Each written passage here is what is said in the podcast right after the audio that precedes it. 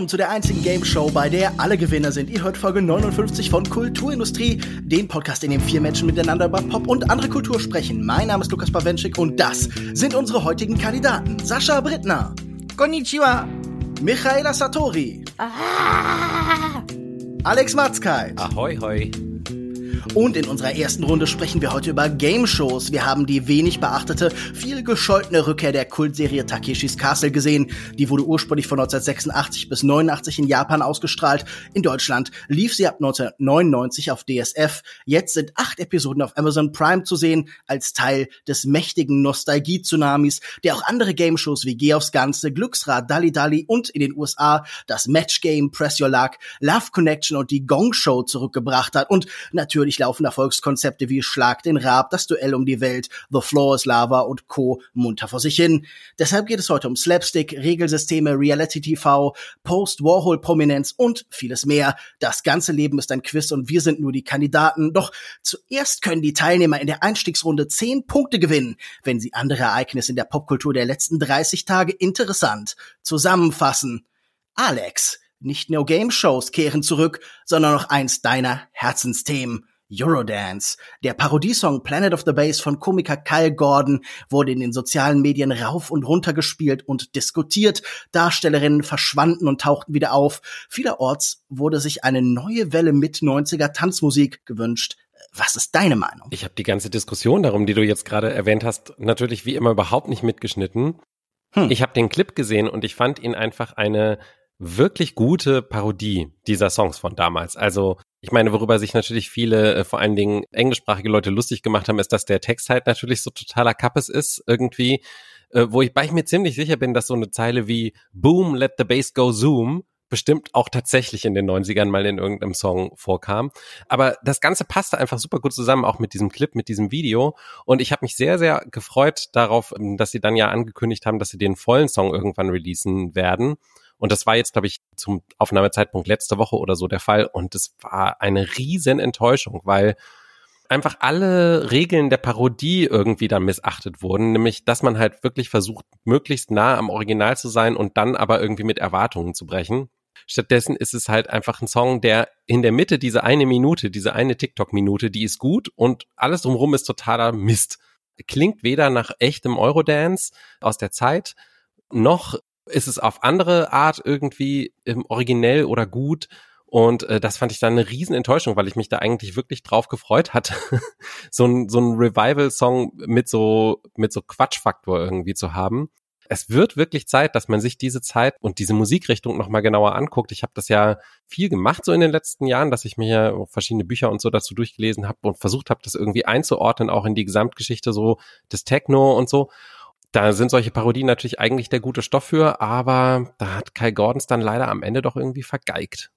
Ich mochte vor allem die Tatsache, dass dieser Song dann performt wurde vor einem zu ungefähr 80 Prozent völlig überfordertem Publikum von Jonas Brothers Fans, die Kyle Gordon mit äh, der Sängerin eine Bühne geboten hat. Aber insgesamt ehrlich gesagt ein ganz witziges Bit. Ähm, 90er Jahre Eurodance darf gern wegbleiben. Mich erinnert das immer so ein bisschen, so keine Ahnung, an Cthulhu oder sowas, so böse Mächte, die eine ganze Zeit besiegt und geschlummert haben und naja. Oh, keine Angst, ich will die Musik definitiv nicht zurück. Die Musik ist auch nicht besonders gut. Ähm, aber sie war halt schon eine ziemlich einmalige äh, Verknüpfung von Dance-Kultur, also ähm, die, die ja eigentlich nur in den Clubs zu Hause war bis zu dem Zeitpunkt und halt Popmusik insofern ist sie halt ein total interessantes Artefakt dieser Zeit einfach. Und dann halt nur so in Europa und eigentlich nur so ganz punktuell irgendwie auch in den USA oder in anderen Ländern gelandet.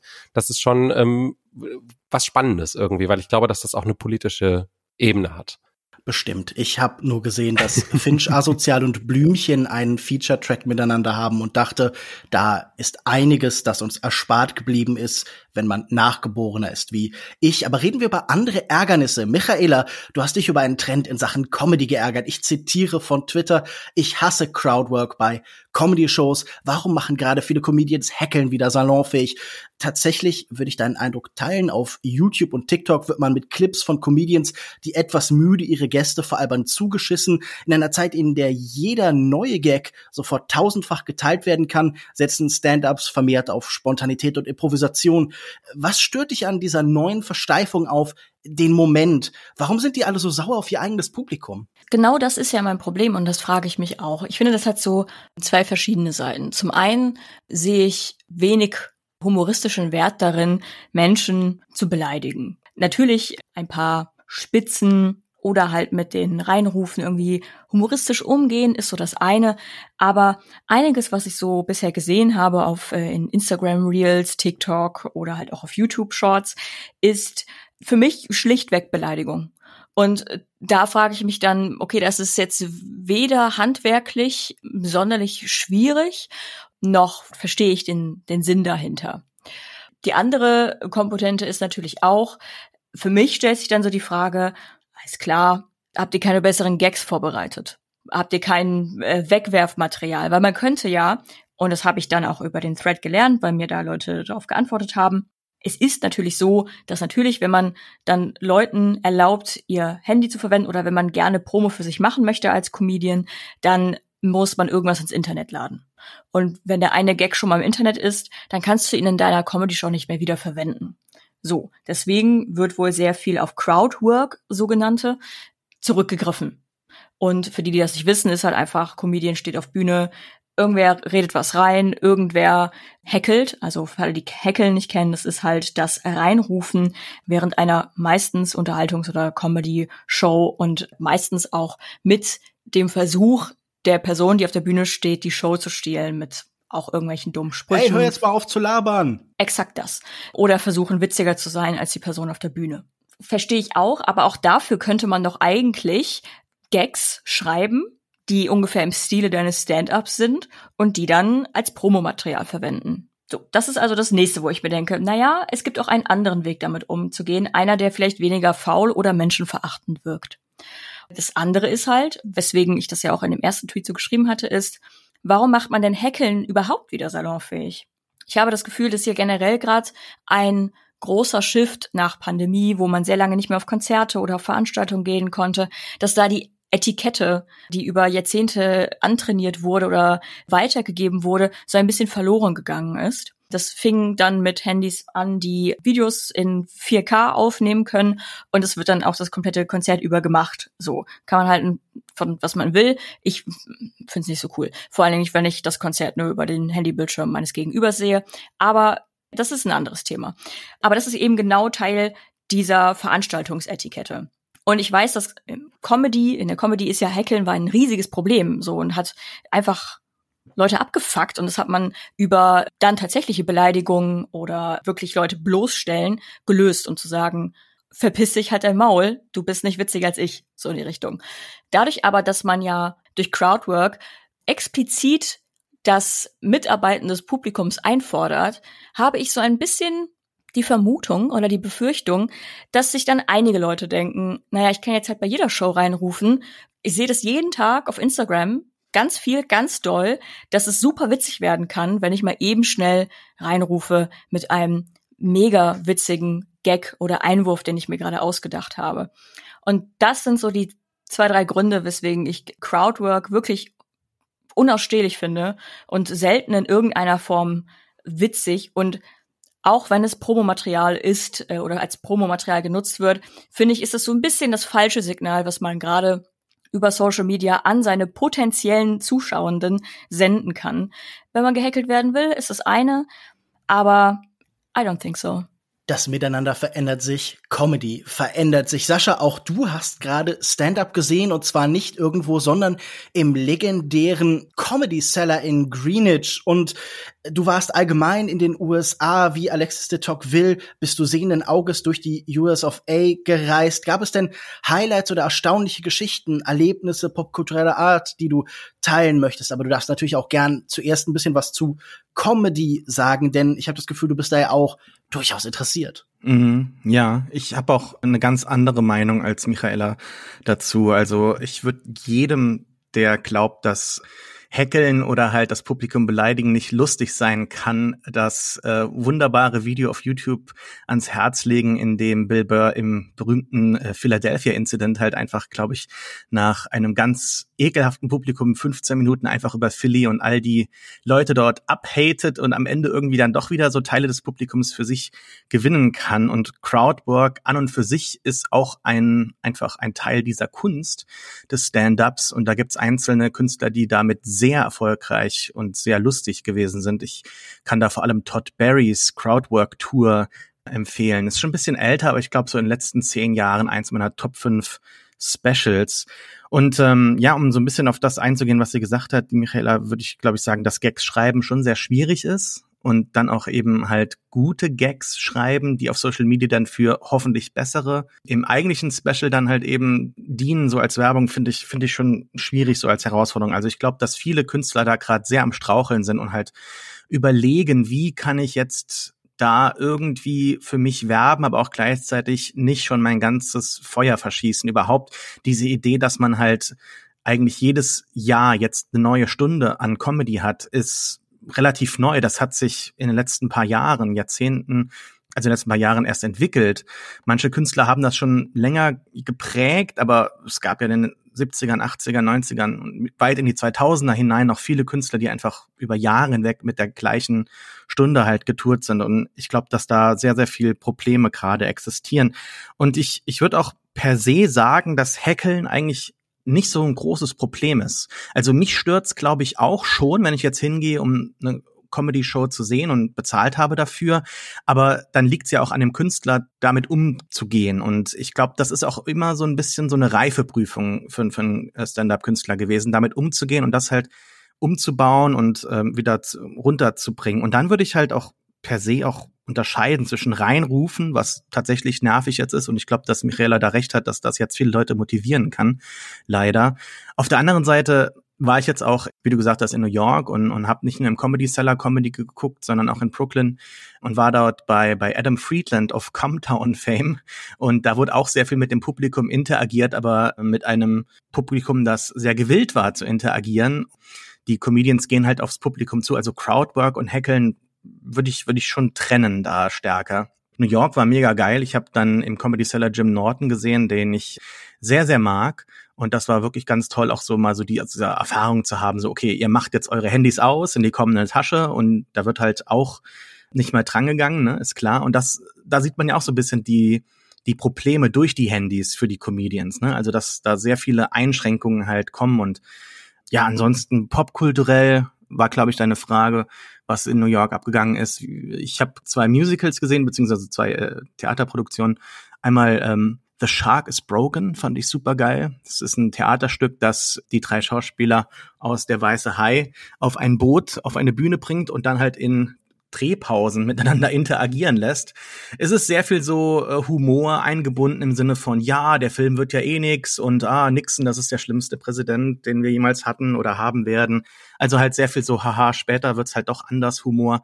Und ganz ähnlich war das auch bei dem Musical von ähm, Back to the Future. Aber ich fand, beide hatten, hatten dennoch große Möglichkeiten zu verzaubern. Also gerade The Shark is Broken hatte ganz tolle Darsteller.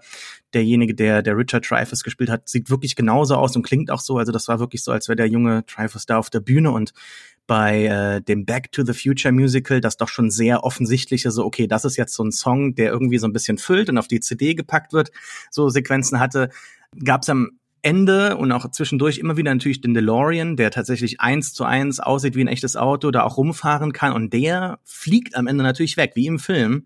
Und das war, war ziemlich geil, weil das war echt so ein Zaubermoment, wo man nicht so richtig gesehen hat, wie haben sie das jetzt gemacht? Und äh, ja, ich war noch im Kino natürlich auch, ich habe Roter Himmel nachgeholt und ich habe die Turtles gesehen. Turtles in New York und Pizza. Ich habe mich gefühlt wie so der fünfte Turtle, das war sehr, sehr schön. Ja, und noch vieles andere, aber ähm, das erzähle ich dann privat. wer mich anschreiben will, darf es gerne tun. Für mich warst du immer schon der fünfte Turtle. Zumindest riechst du manchmal ein bisschen nach Kanalisation. Drei sehr gute Antworten, zehn Punkte für jeden. Hast du gehört, das war mein Crowdwork, Sascha. Ich habe gedacht, ich diss dich jetzt so ein bisschen. Drei sehr gute Antworten, zehn Punkte für jeden. Es bleibt also weiterhin spannend. Doch kommen wir jetzt zu unserer Hauptrunde. Und wir haben gerade über Comedy gesprochen. Hier haben wir in der Sendung mit einem Comedian im Mittelpunkt. Aber ich würde gern erstmal, bevor wir zu Takeshis Castle kommen, ein bisschen allgemeiner mit euch über Game-Shows sprechen. Das Publikum da draußen soll die Kandidaten ja auch kennenlernen und deshalb würde ich zuerst gern von euch wissen, was ist denn eure Beziehung zu Game-Shows? Habt ihr sowas geschaut? Schaut ihr sowas? Wenn ja, welche? Und wenn man das vielleicht auch noch beantworten kann, Warum schaut ihr das? Was gibt euch das? Ich dachte, ich fange mal gerade in der Reihenfolge der letzten Runde an und beginne bei Alex. Alex, wie sieht's bei dir da aus? Also ich habe wirklich große Erinnerungen daran, in den 90er Jahren mit meinen Eltern ähm, so Samstagabend Game-Shows geguckt zu haben. Und zwar nicht nur so ein, wo der Game-Aspekt jetzt nicht nur im Vordergrund stand, sowas wie Geld oder Liebe oder so, sondern woran ich als allererstes denken musste, als wir über das Thema ähm, nachgedacht haben, war die 100.000 Mark Show. Mhm. Woran ich mich jedenfalls erinnere, ist, dass es halt eine interessante Mischung, also erstmal, dass man 100.000 Mark gewinnen konnte, wo ich das Gefühl habe, da steht heute keiner mehr für auf bei den heutigen Gewinnsummen in so äh, bei Wer wird Millionär oder was weiß ich. Aber dass es halt so eine Mischung war aus geistigen und körperlichen Herausforderungen halt und dass es halt im Endeffekt ja durch das Spielsystem darum ging, sich einfach am Ende für eine Zufallsentscheidung die bestmöglichen Chancen zu sichern. Und ähm, das fand ich irgendwie ein gutes Spielsystem und daran habe ich irgendwie gute Erinnerungen, dass es einfach super spannend war. Und ja, also ich bin dann so im, im zweiten Zeitalter der Game Show, was ja, glaube ich, dann Stefan Raab so ein bisschen mit, mit Schlag den Raab und sowas äh, wieder eingeläutet hat.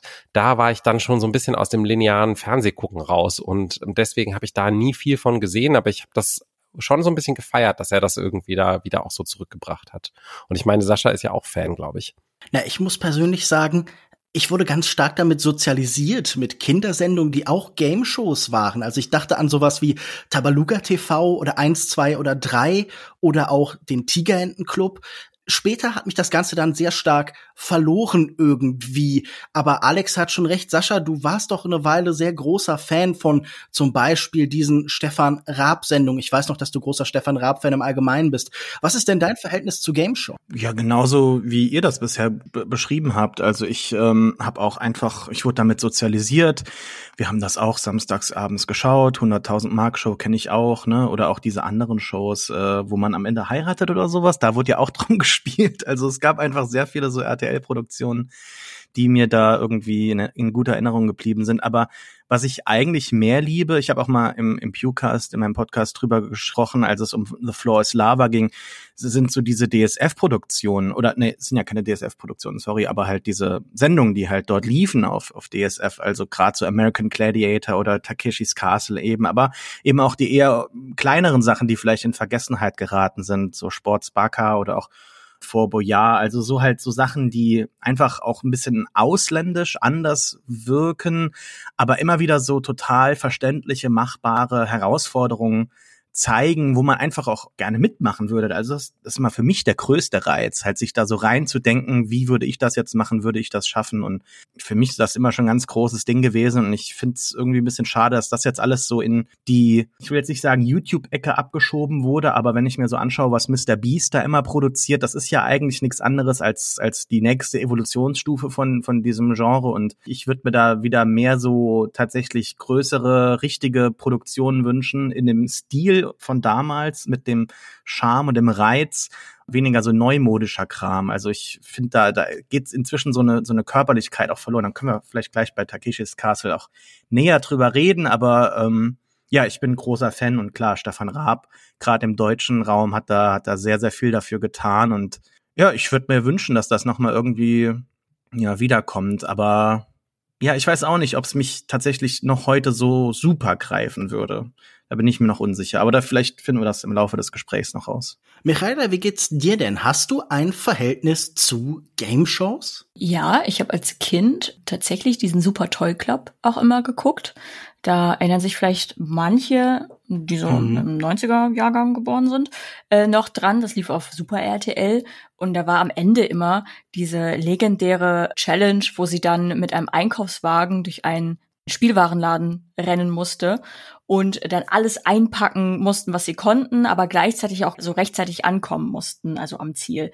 Es war nervenaufreibend des Todes als Kind, weil es natürlich um Spielzeug ging und um schnell und keine Ahnung was alles. Und da gab es noch andere Challenges, glaube ich. Haben die immer totalen Quatsch mitgenommen, oder? Die Absolut, haben immer das falsch. Ja. Also das war ja wirklich das, was meinen Puls hat höher schlagen lassen, dass ich da saß, wieso könnt ihr solchen Schrott mitnehmen, wenn da so viel gutes Spielzeug steht? Ja, und ich glaube, das war auch so das Ding daran, dass jeder, also immer wenn man es geschaut hat, dachte man sich, ich würde es besser machen. Und äh, ähnlich auch bei Tabaluga TV. Ich habe nicht so viel Kika geschaut, aber Tabaluga TV, allein dieses iconic Arctos-Ding, wo man so über diesen Weg laufen musste. Und ich schwöre euch, da war ich auch sauer immer auf diese Kinder, die sich einfach nicht diese, keine Ahnung, zehn Platten merken konnten, um am Ende da anzukommen. Arctos, aber auch so ein geiles Fit, der Magger. Richtig cooler Dude. Neben diesen ganzen Kindersendungen, ich war äh, als Heranwachsende obsessed mit Wer wird Millionär. Und äh, diese, ich war generell so ein bisschen obsessed mit Allgemeinwissen und dann so Fragen beantworten und keine Ahnung was alles. Da war ich richtig deep into it. Und das hatte für mich auch so ein bisschen, also so familiären Wert. Meine Eltern haben es auch immer geschaut. Ja, dann habe ich da auch immer mitgeguckt und habe mich dann immer so, natürlich als Kind, was weiß ich, was die Antworten für irgendwas sind.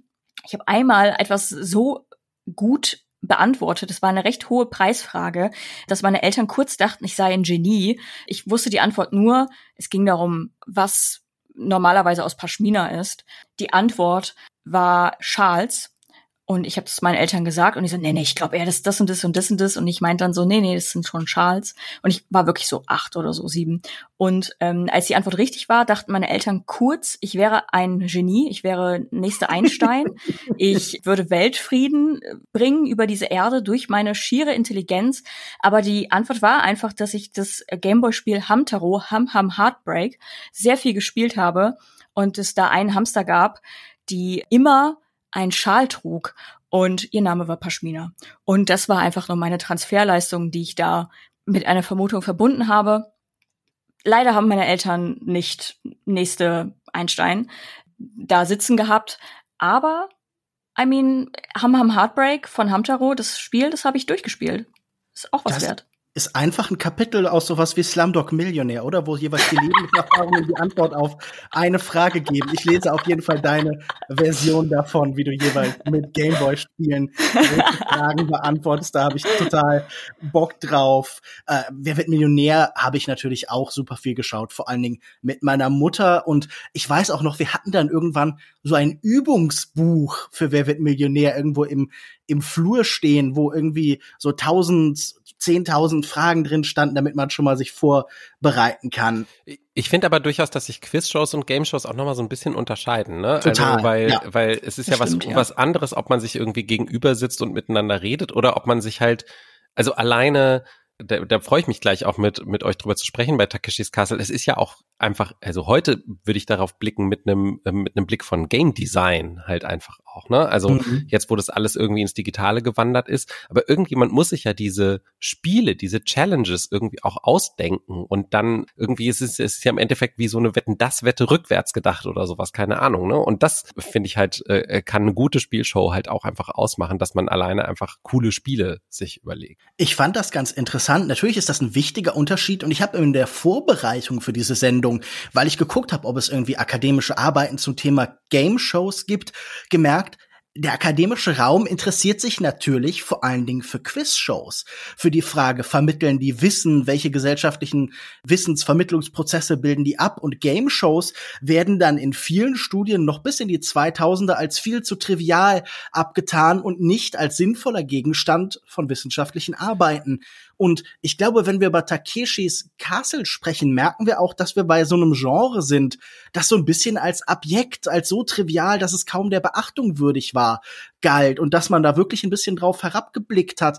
Ich glaube, parallel vielleicht auch, wie skeptisch damals Reality TV besprochen worden ist, dass ja immer, wir erinnern uns an vielleicht große gesellschaftliche Diskussionen um sowas wie zum Beispiel Big Brother, dass da einiges an Animositäten und Skepsis irgendwie hervorgerufen worden ist. Und das war bei Game Shows manchmal auch so. Aber ich würde sagen, jetzt haben wir in dieser Runde auch wieder zehn Punkte für jeden bekommen. Bis jetzt bleibt es spannend und wir kommen mal zum zentralen Teil. Ich glaube, Takeshis Castle muss man nicht umfassend vorstellen. Die Erfolgsshow aus den späten 80er Jahren erzählt die Geschichte einer Burgeroberung. Zwei Teams treten gegeneinander an. Die etwa 100 Angreifer unter General Hayato Tani sollen das Schloss von Fürst Takeshi, gespielt von Komiker, Moderator und Filmemacher Takeshi Kitano, erobern. Dazu müssen sie verschiedene Geschicklichkeitsprüfungen bestehen, etwa Parcours oder Labyrinthe. Am Ende nehmen alle übrigen Kandidaten am Kampf um das Schloss teil, der meist von Takeshis Seite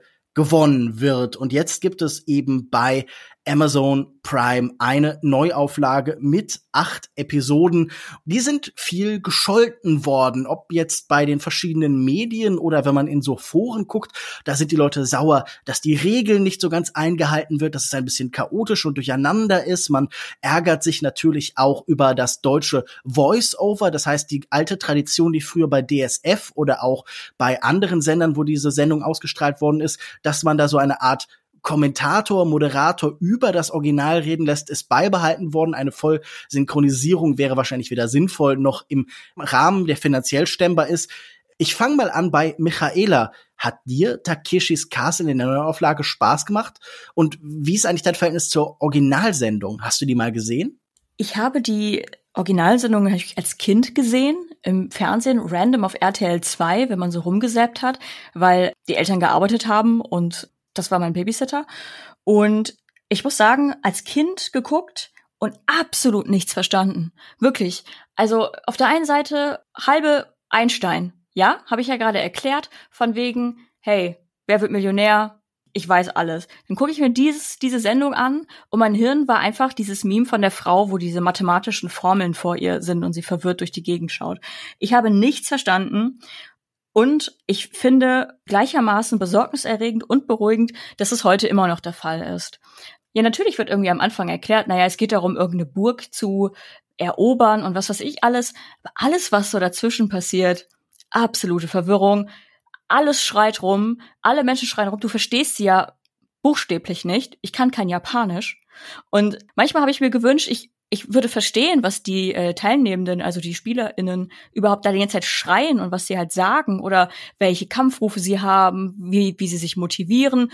Und am Ende des Tages hat man halt nur so ein so ein lackluster ähm, Synchronsprecher, der zwischen Fifty Shades of Grey 7 und keine Ahnung was, nochmal eben schnell Takeshis Castle eingesprochen hat, ähm, mit einem Skript, das so mit Links auf einer Serviette geschrieben wurde. I don't know immer noch nicht so viel verstanden und muss auch sagen, ist, was ihr schon raushören könnt, ich fand es auch nicht sonderlich witzig. So, es gab so ein, das Einzige, wo ich wirklich so ein bisschen gekichert habe, war dieses Daruma-Spiel.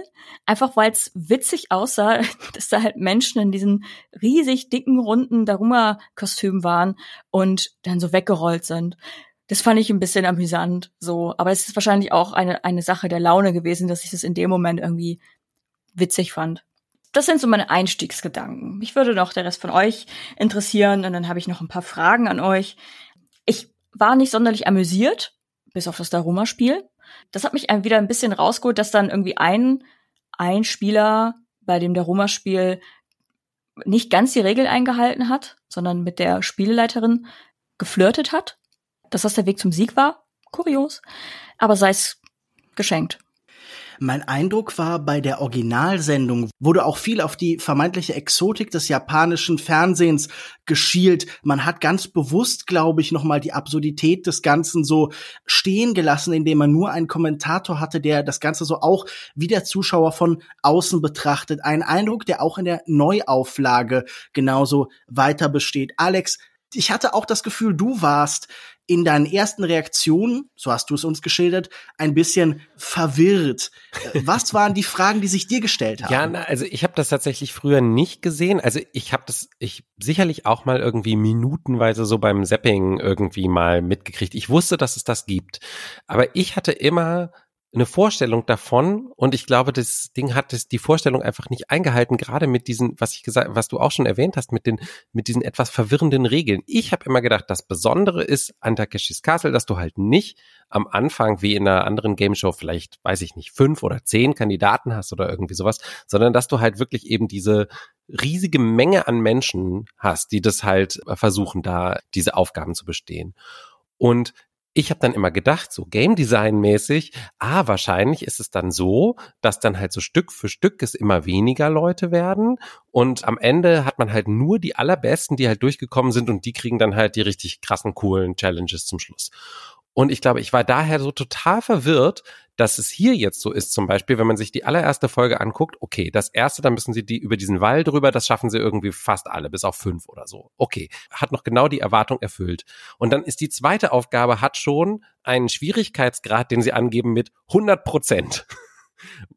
Von was ist nicht klar, aber es ist also sozusagen, würde man ja eigentlich denken, ist der maximale Schwierigkeitsgrad, 100 Prozent. Und genauso ist es dann auch, keiner schafft's.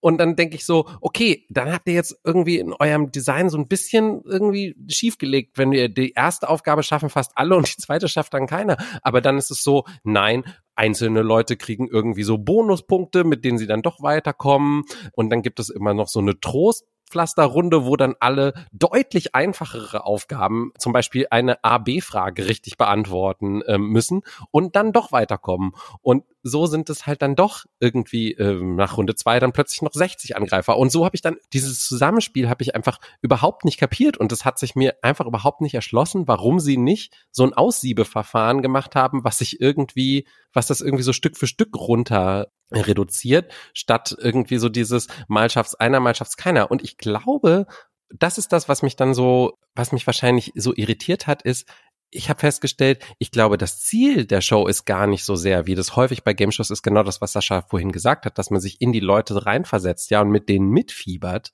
sondern das Ziel der Show ist halt einfach nur, möglichst viele Leute irgendwie doof in Wasser fallen zu lassen und das dann halt dass das dann halt komisch ist und dass man dann halt aus Schadenfreude das weiterguckt. Und da Schadenfreude was ist, womit ich noch nie so wahnsinnig viel anfangen kann, saß ich dann irgendwie, glaube ich, so ein bisschen gelangweilt davor. Ja, mein Eindruck war auf jeden Fall auch, dass hier in Sachen Game Design ein paar Fehler passiert sind, dass man das nicht ganz balanciert hat in seinem Schwierigkeitsgrad. Äh, später gibt es dann Spiele, bei denen 142 Prozent genau. Schwierigkeitsgrad oder so angegeben 200 Prozent auch irgendwann. Man hatte das Gefühl, da wird vielleicht auch eher Comedy in den Mittelpunkt gestellt und die Mechanik, die scheitert, ist irgendwie ein Teil des Gags. Genau, und das wäre dann irgendwie okay gewesen, wenn man, glaube ich, so ein bisschen den Originalrhythmus auch des Tons und so weiter aus dem Original halt hätte hören können und halt nicht nur diesen deutschen Voice-Over. Und was man bei dir auch rausgehört hat, ist, dass definitiv das Ganze auch gesehen werden kann als so eine Art Vorläufer von Battle Royale Games wie Fortnite, PUBG, Apex Legends, Call of Duty Warzone. Denn im Videospiel haben wir ja genau diesen von dir beschriebenen Modus der langsamen Reduktion der Spielerzahl. Also was wie Fall Guys ist ja sicher auch ein gutes Vergleichsbeispiel. Das scheint heute eine sehr dominante Form zu sein. In gewisser Weise sind Shows dieser Art doch recht einflussreich. Sascha, auch von dir habe ich im Vorfeld vor allen Dingen Skepsis bis hin zu Zorn, Hass, Vernichtungswillen, brennende, glühende Wut wahrgenommen. Erzähl mir, was dich so geärgert hat. An Jetzt übertreibst du aber, oder? Also wir haben im Auto drüber gesprochen. Vielleicht ein bisschen. Vielleicht ein Und ich hatte die Serie zu diesem Zeitpunkt noch nicht gesehen. Also das ist jetzt übertrieben. aber es ist auf jeden Fall eine gute Einleitung dafür, dass ich wahrscheinlich doch jetzt die stärkste Meinung haben werde. Und Leute, ich, ich will gar nicht. ich hasse mich eigentlich so ein bisschen dafür, dass mir das jetzt doch irgendwie so nahe geht. Eigentlich würde ich das am liebsten so mit den Achseln wegzucken und sagen, ja, was soll's. Ich, ich glaube, ich muss mich heute hier irgendwie auch so ein bisschen als das Enfant terrible des, des Podcasts outen, weil ich mag's, wenn Leute in der Comedy beleidigt werden und äh, Schadenfreude finde ich auch nicht gut, aber bei so einer Game Show, wo die Leute ja willentlich halt mitmachen und dann halt eben failen, okay, da kann man drüber lachen und dazu bin ich aber auch ein, ein großer Connoisseur der, der Fail-Videos und kann da gute Quellen rausfinden, wer mich anschreiben will.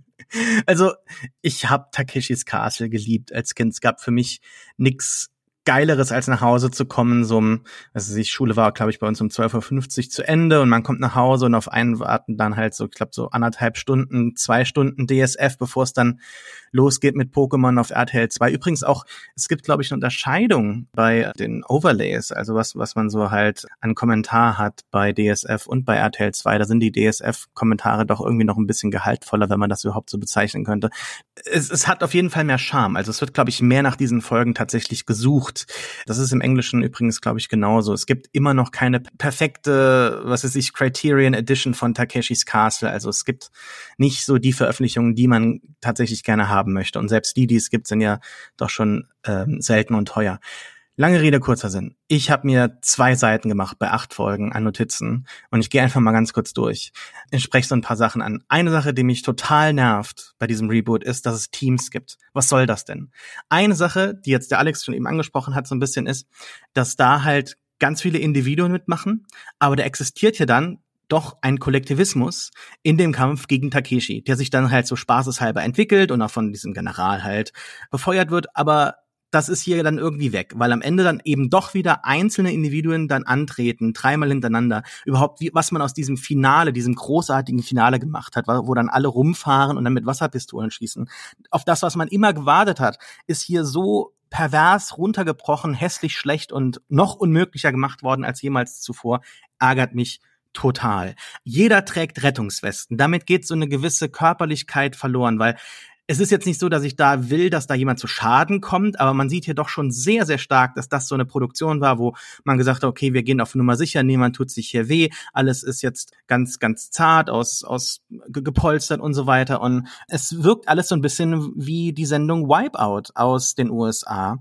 Warum? Naja, weil man hier tatsächlich auch so manche, Alex hat schon angesprochen, Level eingebaut hat, die einfach unmöglich zu besiegen sind. Bei den anderen hat natürlich auch manchmal Glück oder Geschicklichkeit mitgespielt, die nicht jeder mitbringen konnte, aber es war auf jeden Fall möglich, durch so ein Labyrinth zu kommen oder so einen Ball aufzufangen oder halt einem Bowlingball aus dem Weg zu gehen. Aber diese Wände mit diesen Mechanismen, die wirklich teilweise kaum zu überwinden sind oder nur von ein paar Leuten, finde ich schrecklich. Ich finde, eine der größten Probleme bei diesem Reboot ist, dass man das ganz deutlich erkennen kann, dass das eine, einfach ein Produktionsort einfach so irgendwo auf dem Feld gebaut ist. Ne? Und das war vorher wahrscheinlich nicht anders, aber da war zumindest nicht so dieser Bruch mit der vierten Wand. Also hier sieht man ständig irgendwelche Leute von der Produktion mit Kameras rumlaufen. Man sieht die Familie, die anfeuert. Man sieht Kameras, man sieht Leute mit Boom-Mics und so weiter. Und die ganze Zeit steht so diese Produktion im Vordergrund. Dazu kommt dann noch Overlays. Das ist noch fürs japanische Fernsehen relativ konservativ. Insofern appreciate ich eigentlich das noch.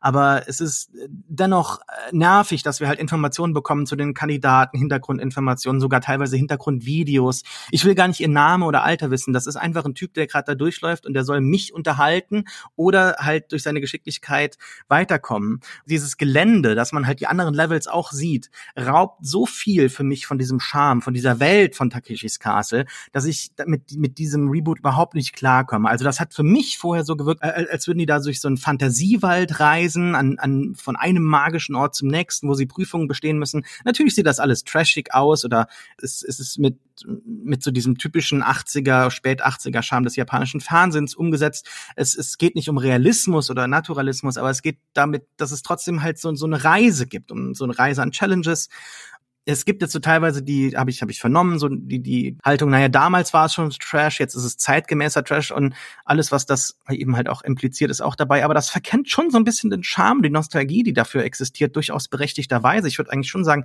dass es nicht Trash ist, es ist Kunst, es ist toller Slapstick und ähm, was wir jetzt hier vorfinden, ist mit CGI aufgebauschter Hype um etwas, was man tatsächlich nicht mehr schafft zu beleben. Also es ist sehr, sehr ärgerlich, was man hier gemacht hat. Manche Levels sind auch rausgenommen worden. Warum gibt's denn keinen Karaoke mehr zum Beispiel? Das fand ich schön. Selbst schon als Kind. Ich habe natürlich auch nichts verstanden und die Regeln waren schon immer lächerlich und undurchsichtig und manchmal waren auch Folgen, glaube ich, zusammengeschnitten. Man hat es trotzdem nicht gemerkt. Aber dennoch, jede Folge hatte am Ende dann mit einem Sturm auf Takeshis Castle geendet. Und das ist hier eben nicht der Fall. Hier hat man immer zwei Folgen hintereinander. Da ist es so halb halb, okay, aber wir stürmen ja nicht mal dann Takeshis Castle, sondern wie bei so einem Super Mario Spiel, Bowsers Unterlinge so, ne, Underlings. Das ist einfach sehr, sehr ärgerlich. Die Farben wirken auch nicht so schön ausgewaschen die HD-Qualität der Bilder natürlich und die poppigen Farben machen das Ganze noch irgendwie ein bisschen billiger. Wir haben Aber Zeit. liegt das nicht einfach daran, dass es halt nicht die 80er sind? Man hätte es trotzdem schon besser machen können. Das ist, glaube ich, mein Fazit. Ja. Und zum Super Mario-mäßigen möchte ich sagen, dass ja tatsächlich das, wenn wir jetzt das Ganze nochmal historisieren, die ursprüngliche Inspirationsquelle waren. Also Plattformer wie Super Mario auf dem Super Nintendo waren ein wichtiges Vorbild für das Ganze. Aber Alex, ich glaube, du möchtest direkt auf Sascha reagieren. Also das ist interessant, dass du das sagst, weil ähm, das finde ich, das hat man dann auch gesehen, dadurch, dass dann ja in den letzten Folgen Spiele vom Anfang nochmal wiederholt werden, nur mit einem höheren Schwierigkeitsgrad. das hat ja auch sowas von so einem Nintendo-Spiel irgendwie aus den 90ern oder aus den 80ern. Ne? Also finde ich das interessant, also passt gut zusammen. Ich bin natürlich total überrascht, was Sascha alles erzählt, was anscheinend in diesem Originalformat alles drin war. Das klingt wirklich ähm, deutlich spannender. Aber ich muss schon sagen, eigentlich fand ich so die Atmosphäre da an diesem Ort ganz nett. Ja. Also das, das, das hat, fand ich eigentlich schön. Ich fand auch schön, dass man gesehen hat, wie es gemacht wird. Nur leider ist das natürlich dann, das kommt natürlich in dieser Overvoice-Variante überhaupt nicht raus, weil egal ob man die Sprüche von dem Typen jetzt witzig findet oder nicht, ich meine, sie bemühen sich redlich äh, irgendwie halt äh, jeden äh, Karlauer mitzunehmen, den der ihnen irgendwie einfällt, aber sie distanzieren einen halt ganz stark vom Geschehen. Und ich finde den Eindruck, den man halt hat, wenn man die Bilder sieht, genau das, was Sascha gerade äh, geschildert hat und was man vor allen Dingen auch in meinem Abspann sieht, ne, dass sie da im Grunde wie auf so ein Festival gefahren sind, eigentlich da irgendwie ihre Familien dabei hatten und irgendwie einfach eine Mordsgaudi hatten das verschwindet halt. Wenn man so einen Vermittler dazwischen hat, der so eine Distanz aufbaut, dann verschwindet völlig dieser Aspekt, wo man dann vielleicht auch diese Nostalgie ein bisschen mehr spürt, dass so dieses, hey, komm, wir fahren in den Takeshis Castle Vergnügungspark zusammen und, und, und haben da zusammen Spaß. Das hat man dann halt nicht mehr. Und das fand ich dann wiederum sehr schade eigentlich, weil das wäre ja die Alternative gewesen zu diesem mysteriöseren, zu dieser mysteriöseren Variante sozusagen von früher. Das ist tatsächlich das, was letztlich bei mir angekommen ist. Also ich fand, der Reiz des Ganzen war fast so was wie eine Art Schulfest beizuwohnen oder so eine Art Schnitzeljagd, die die Mutter vielleicht gerade improvisiert, so ein bisschen hemdsärmlich. Ich hatte das Gefühl, man hat hier vielleicht auch Schadenfreude auf irgendeiner Ebene, aber Slapstick muss ja nicht unbedingt immer nur halt einer lacht über jemand anders sein, sondern man kann auch alle zusammen über die Absurdität der aufgebauten Konstruktionen lachen. Ich hatte das Gefühl, ich habe hier nicht unbedingt Einzelteams, sondern alle spielen irgendwie zusammen. Selbst Takeshis Mannen sind ja irgendwie auch oft genug auf der Seite der Angreifer, applaudieren höflich, sind so ein bisschen enttäuscht, wenn jemand ganz knapp vom Ziel, zum Beispiel bei dieser langen Drachen, äh, den Drachensteinen halt irgendwie scheitert oder so. Ich hatte das Gefühl, man ist so alle auf einer Seite. Das Publikum besteht oft aus diesen kleinen Gruppen noch, die dann ein bisschen mitklatschen, aber wir haben genug Material dazwischen, das so ein bisschen das Miteinander zeigt. Das ist ja ein Ort, an dem wahnsinnig viel Comedians und Entertainer aller Art so zusammenkommen. Und dann trägt dazu eher positiv bei, dass man sich für mich, ehrlich gesagt, ganz vernünftigerweise nicht so richtig an die Regeln hält, sondern so sagt, wenn jetzt alle raus sind, ja, ach, aber es wäre ja Quatsch, jetzt einfach aufzuhören. Deshalb, dann lassen wir halt Leute hier noch mal irgendwie durch irgendwelche Ehrenpunkte oder die Trostrunden zurückkommen. Und die große Schwierigkeit, des Ganzen. Also die schiere Unmöglichkeit von Sachen wie dem Boogieboard oder sowas nimmt auch ein bisschen den Druck und dann wird jeder einzelne Sieg, jeder kleine Triumph, der gegen diese übermächtige Konstruktion, die da entstanden ist, umso größer. Und das fand ich irgendwie einfach von der Grundstimmung sehr positiv. Ich finde, die Game Show hat ja irgendwie auch was sehr Merkwürdiges in ihrer Genese. Manchmal habe ich das Gefühl, man hat diese ganzen Sozialexperimente aus den 50er Jahren, keine Ahnung, so das Stanford Prison Experiment und sowas, hat man genommen und hat daraus so die Game Shows so der Nachkriegszeit eigentlich gebaut. Und hier hatte ich das überhaupt nicht, weil ich das Gefühl hatte, alle kämpfen gegen die sich immer mutig weiterdrehenden Walzen, die Leute stellenweise dann dreimal überrollen. Und wenn man an ihnen scheitert, dann ist das auch nicht schlimm. Und ich fand einfach dieses Miteinander da nett. Und ich würde euch sofort recht geben, gebt mir doch bitte die scheiß Originaltonspur. Und selbst wenn es nur mit irgendwie dürftigen Untertiteln und vielleicht hier unter einem erklärenden Kommentar ist, ich gebe Alex total recht, lasst mich an das Ganze noch ein bisschen näher ran. Aber ja, also ich hatte doch irgendwie Spaß daran, obwohl ich euch zugestehen würde, es funktioniert nicht so richtig. Und das macht für mich vielleicht, glaube ich, den Reiz aus. Also es ist auch so ein bisschen wie, keine Ahnung, wenn Tim Heidecker sich auf die Bühne stellt und einen schlechten Comedian spielt, habe ich da daran Spaß. Und wenn hier Takeshi Kitano, ehrlich gesagt kaum präsent, uns, äh, ob willentlich oder unwillentlich eine scheiternde Game Show vorstellt, dann hat das für mich durchaus einen Unterhaltungswert. Was ist das denn für ein mega Gag zu sagen, ja, in unserer ersten Runde sind alle ausgeschieden. Ja, was machen wir denn jetzt? Ja, Mist.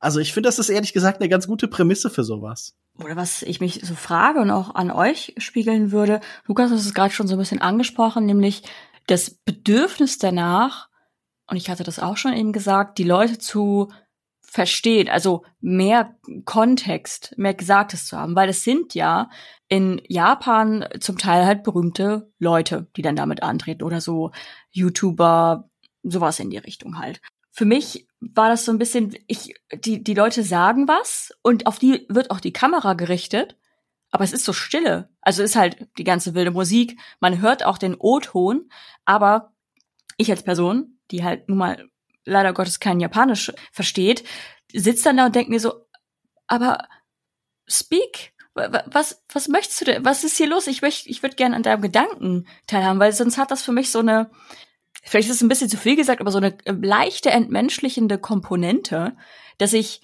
diesen lustlosen äh, Sprecher da habe, der das in Deutsch irgendwie einordnet oder sonst irgendwas, aber auch eher so semi-lustig und da irgendwie selber irgendwie selektiert wird, wer übersetzt wird und wer nicht.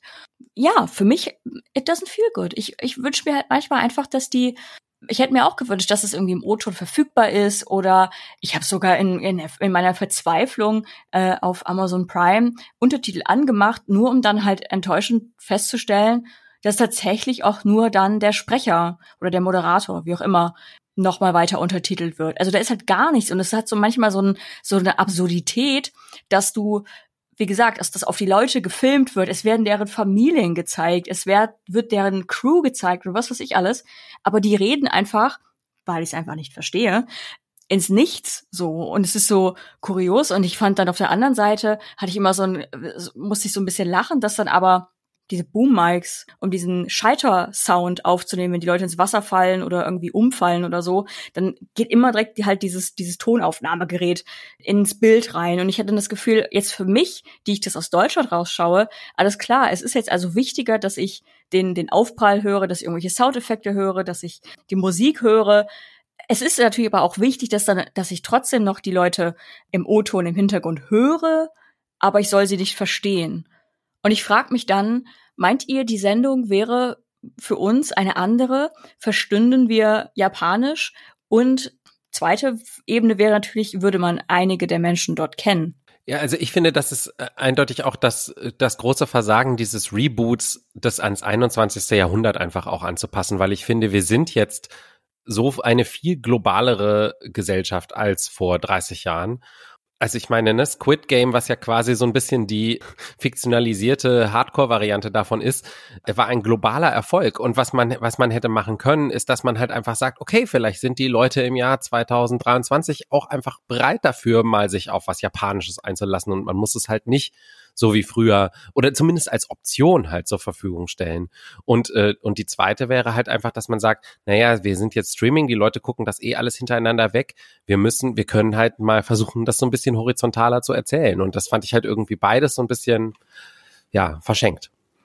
Ich dachte auch immer wieder, ihr habt jetzt diesen neuen Rahmen. Dadurch bekommt das Ganze oft immer so ein bisschen was Repetitives. Man denkt, okay, warum sich jetzt so viele Kandidaten an einer Aufgabe scheitern? Vor allen Dingen aber hat man hier und da ja das Gefühl, da entwickeln sich Figuren. Leute, denen man ein bisschen folgt. Also da ist dann zum Beispiel einmal später in, ich glaube, den äh, fünften und sechsten Folgen ein 16-Jähriger, der plötzlich ganz viele wirklich schwere Aufgaben hintereinander schafft, also der wirklich drei so von diesen großen, kaum zu bewältigenden Prüfungen überwindet und man ist plötzlich total investiert in den und der verschwindet doch wieder. Und ja, ihr habt das schon richtig beschrieben. All diese Menschen bleiben sehr abstrakt. All diese Stars, die da auftreten und auch diese Semi-Prominenten. Es ist ja so ein bisschen so diese Entertainment-Welt, die sich dieser über Entertainment-Zare Takeshi Kitano über die Zeit geschaffen hat. Also er ist ja zum Beispiel Wrestling-Promoter und wir sehen hier diverse Wrestler und Boxer. Er ist Comedian und wir sehen diverse Komiker, auch Leute, die zu seinen Zöglingen oder seinen Wegbegleitern zählen. Aber das Ganze wird nicht an uns herangetragen und man denkt sich die ganze Zeit, nett wäre vielleicht sowas wie eine annotated Version. Also ich hätte schon gern irgendwie jemanden, der das vielleicht noch so ein bisschen besser erklärt. Also ich fand ganz spannend. Meine Freundin ist großer Wrestling-Fan und hat einige der Wrestler irgendwie erkannt und mir dann gesagt, ach, das ist dieser und jener und der hat das und das gemacht und so. Und davon hätte ich mir einfach mehr gewünscht. Also ich glaube, das ist auch so ein Mikrokosmos, der japanischen Popkultur und es wäre total spannend gewesen, die so als Startpunkt zu haben, um mehr zu verstehen von dem, was uns immer als so ganz absurd und abstrakt irgendwie präsentiert wird. Die japanische Game Show ist, wie ich vielleicht vorhin schon so ein bisschen angedeutet habe, der Kern von einer Exotisierung einer ganzen Kultur. Immer wieder hat man so einzelne Ausschnitte uns in allen möglichen Kontexten gezeigt, die uns dann sagen wollte, guckt mal, wie absurd diese Nation ist. Und ich glaube, das hätte man mit so einer Show in Unterhaltung ummünzen können. Man hätte dieses seltsam exotisierende beiseite schieben können, indem man uns tatsächlich ein bisschen näher an das Ganze heranführt. Und dass man, wie er schon beschreibt, in dieser Vogelperspektive, eher in dieser Drohnenperspektive bleibt und zu allem so viel Distanz aufbaut, das hat mich auch maßlos frustriert. Natürlich kann nicht jeder Gag von dem Ganzen perfekt eins zu eins übertragen werden, aber dass man sich so faul gar nicht bemüht, ist auch einfach ein Eingestehen des eigenen Scheiterns und eins der großen Probleme dieser Neuauflage. Sehe ich genauso. Im Chat unserer Aufnahme habt ihr, Alex und Lukas, gesagt, dass ihr die Teams mochtet. Das finde ich interessant, weil eigentlich sehe ich euch doch beide politisch ein bisschen anders oder ich will jetzt nicht zu so sehr jetzt bei Takeshis Castle das ideologische Fass aufmachen. Na gut, aber wir haben ja wie gesagt schon über Squid Game gelernt, dass äh, die Game Show auch immer ein ein Abbild der Gesellschaft Natürlich. an sich ist, ein Abbild der Wettbewerbe, die wir empfinden und so. Haben Ihr könnt wir das alles noch in der Pewcast Folge über Squid Game nachhören, da haben wir das als soziologisches Phänomen natürlich sehr detailliert aufgedröselt. Und findet ihr nicht, dass die Idee der Teams jetzt wieder vieles von dem, von, von dieser Revolution, die ja irgendwie in der Narrative vorhanden ist, raubt. Also, dass da halt einzelne Teams gewinnen können für sich, anstatt ähm, dass die Gesellschaft den Sieg davonträgt, auch wenn er dann natürlich von Einzelnen errungen wurde unter großen Opfern in Anführungszeichen von anderen, ist nicht das eine bessere Erzählung als jetzt, dass manche Teams gewinnen können und dann am Ende auch wieder nur Individuen gegen die Takeshi-Vertreter oder am Ende dann halt eben den, ja doch, am Ende Takeshi wird ja nicht mal selber jetzt aktiv antreten, und dass es dann so ein Eins gegen Eins ist. Also würdest du sagen, das bildet hier so ein bisschen den linken Konflikt zwischen Identitätspolitik und Universalismus ab? Also das ja, heißt, das hab wir haben nicht mehr die Masse, sondern wir haben wieder Standpoint Theory eigentlich. Nein, ich glaube, da ist einfach ein Bewusstsein dafür, dass man in großen Einheiten immer auch noch kleinere Einheiten hat und dass eben das Individuum nicht nur ein eine leere Zelle ist, sondern dass es eben auch in bestimmten Verbänden, die zusammenkommen, existiert und dass die irgendwie sich immer gegenseitig abfeiern und so fand ich eigentlich total sympathisch. Also wenn da irgendwie eine Firma sitzt und der Chef fliegt auf die Nase und alle dürfen drüber lachen irgendwie ein bisschen oder können mit ihm lachen über die Absurdität dieser ganzen Situation oder irgendein Tanz oder ein Sportverein oder sowas.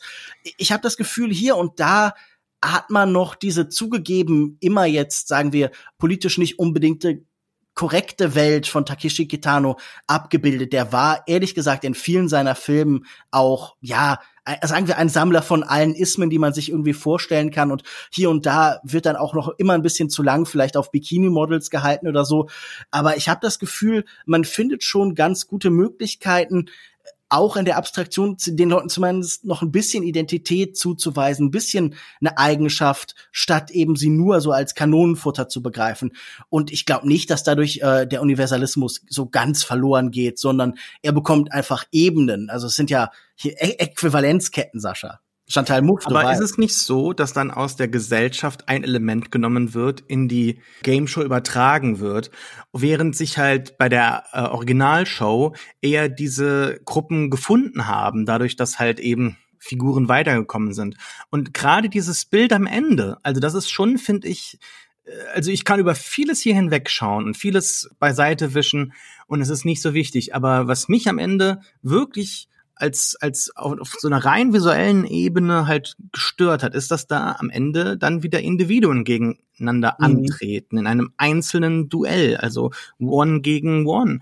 Das ist doch ein Problem, oder nicht? Also das ist doch ein anderes Bild, als wenn dann am Ende wie auch viele auch immer das geschafft haben. Manchmal hat es tatsächlich nur einer bis ans Ende geschafft, aber es waren dann doch schon manchmal mehrere Leute, die dann gegen die Vasallen des Königs angetreten sind und gescheitert sind und dann ist man eben aber auch als neu gefundene Gruppe, selbst als Verlierer, da rausgegangen und hat eine neue Erfahrung gehabt. Und so werden eigentlich ja. nur aus der Gesellschaft dann diese Gruppierungen bereits übersetzt. Und das ist doch ein Unterschied.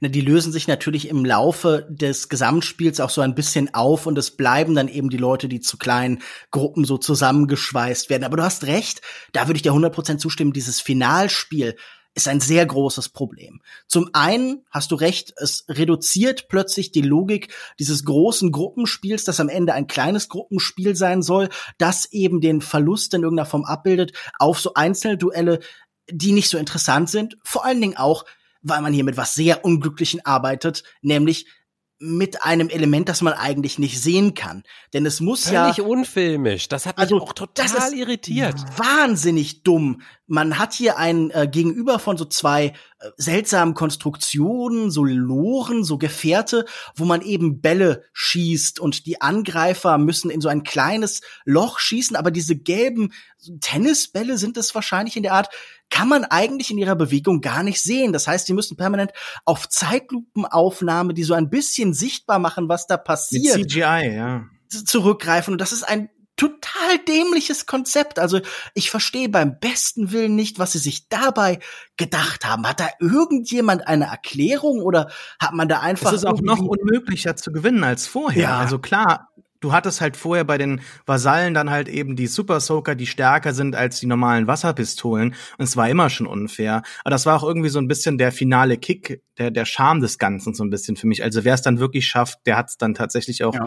in irgendeiner komischen Art und Weise verdient. Aber hier ist es ja wirklich unmöglich. Du hast diese riesige große Fläche, wo Volleybälle nur einmal drauf müssen und gewinnen. Und der andere muss wirklich in einen Tennisball, großes Loch, ein Tennisball über 10 Meter halt schießen oder 15 Meter, ich weiß es nicht. Dieser Trichter, wenn ihr das mal anschaut, der hilft ja gar nicht. Also wenn du in den Trichter schießt, fliegt der Ball wieder weg in eine andere Richtung. Also das würde gar nicht helfen. Es sieht so also ein bisschen sehr, aus wie sehr ärgerlich. also bei Hütchen spielen oder was weißt du, so Dosen werfen auf dem Jahrmarkt, wo man als Kunde eigentlich gar nicht gewinnen kann. So wirkte das auf mich. Es wirkte auf jeden Fall wie ein, ein billiger Trick, um den Schwierigkeitsgrad zu erhöhen. Und wenn man sich die Sendung angesehen hat, war das nun wirklich nicht notwendig. Und du hast recht, dieses ursprüngliche Finale, in dem sie als Gruppen mit diesen Fahrzeugen herumgeheizt sind, war auch ein tolles Finale, das mich an keine Ahnung, in seinem Reiz wirklich so auf dem Level vielleicht des Super Toy Club Finales irgendwie erinnert hat, weil man sich davor sofort dachte, das möchte ich auch mal machen, äh, einfach um zu wissen, wie das genau funktioniert und warum schaffen die das denn nicht. Äh, man hat, finde ich, ganz oft bei Takeshi Castle in der Ursprungsversion so diesen Effekt gehabt, ach, das hätte ich jetzt vielleicht aber doch geschafft irgendwie. Und ich finde, das hat man jetzt natürlich in dieser Fassung eigentlich nicht mehr, sondern es bleibt vor allen Dingen so der Slapstick-Faktor. Konntet ihr dem irgendwas abgewinnen? Also ich hatte schon durchaus Freude. Ich bin Fan von Slapstick aller Art, von Charlie Chaplin bis Jackie Chan bis Jackass. Und wenn hier Leute dann stellenweise dreimal von derselben Walze so überrollt worden sind, weil sie äh, es nicht geschafft haben, irgendwie weiterzugehen oder endlos in diesen äh, Drehkreismechaniken von so einem Parcours stecken geblieben sind. Also ich finde, das waren schon ganz lustige Einzelbilder und es gab auch originelle Stürze und so und gleichzeitig hatte man nicht das Gefühl, dass da irgendwem wirklich was passiert. Also ich finde, der Schadenfreude-Faktor kippt auch nie so ins Unangenehme. Wie ging es euch denn mit dem Slapstick-Faktor des Ganzen? Ich muss halt leider sagen, ich bin absolut kein Fan von Slapstick und auch ähnlich jetzt wie ähm, Alex meinte, für mich tut ähm, Schadenfreude nicht so viel. Also wenn sich Leute körperlich wehtun, wenn es schmerzhaft aussieht, so. Deswegen war für mich wahrscheinlich auch dieses Daruma-Ding mit das amüsanteste, weil es halt so absurd weich, schei weiches Scheitern war und witzig aussah. Und deswegen fand ich das dann gut. Aber alles andere, das ist einfach nicht mein Humor. So, deswegen bin ich da schlichtweg die falsche Zielgruppe, um das dann tatsächlich witzig zu finden. Weswegen ich wahrscheinlich denn mir auch so viel mehr Humor oder Mühe mit den Gags gewünscht hätte, damit ich irgendwie auf der Ebene noch ein bisschen mehr rausholen kann. Aber ja, leider kein Fan von Slapstick und äh, wenn sich Leute körperlich wehtun. Alex, ich glaube, dir ging es ähnlich. Gab es denn sonst irgendwas, wo du so humoristischen Wert hier schöpfen konntest? Ich muss sagen, ich erinnere mich an keinen einzigen Gag des Kommentators mehr. Da war, glaube ich, wenig zu holen. Ja, nee, also ich bin auch tatsächlich, Slapstick ist einfach was, Leute sagen ja immer so, hey, Charlie Chaplin, den findet jeder toll und so. Und obwohl ich vielleicht, keine Ahnung, zum Beispiel die Kunst, äh, die dahinter steckt, die körperliche Kunst irgendwie bewundern kann, ist das auch einfach nicht mein Humor. Also keine Ahnung warum, was da bei mir schiefgelaufen ist, aber da geht's mir genau wie Michaela. Ich fand es schon lustig, auch wenn die Leute dann irgendwie ins Wasser gefallen sind. So ist das ja nicht. Aber vor allen Dingen immer dann, wenn damit halt so eine Hybris vorher irgendwie auch einhergeht. Das fand ich dann halt immer interessant. Also ich glaube, mein Lieblingsspiel von denen, die ich gesehen habe, war dieses Labyrinth. Und da hat man dann ja manchmal wirklich so Sachen, dass die Leute irgendwie es fast geschafft haben und dann im letzten Moment die falsche Tür genommen haben und dann halt doch noch ins Wasser gefallen sind und solche Geschichten. Und dann habe ich halt so gedacht, so, naja, das ist doch ganz cool. Da hat man dann irgendwie einen Spannungsbogen. Aber genauso oft hattest du halt auch Leute, die so, ja, jetzt komme ich irgendwie so aus der Tür gerannt kommen und einfach quasi sofort ins Wasser fallen. Und dann denkt man so, okay, warum wurde mir das denn überhaupt gezeigt? Das ist doch überhaupt nicht interessant.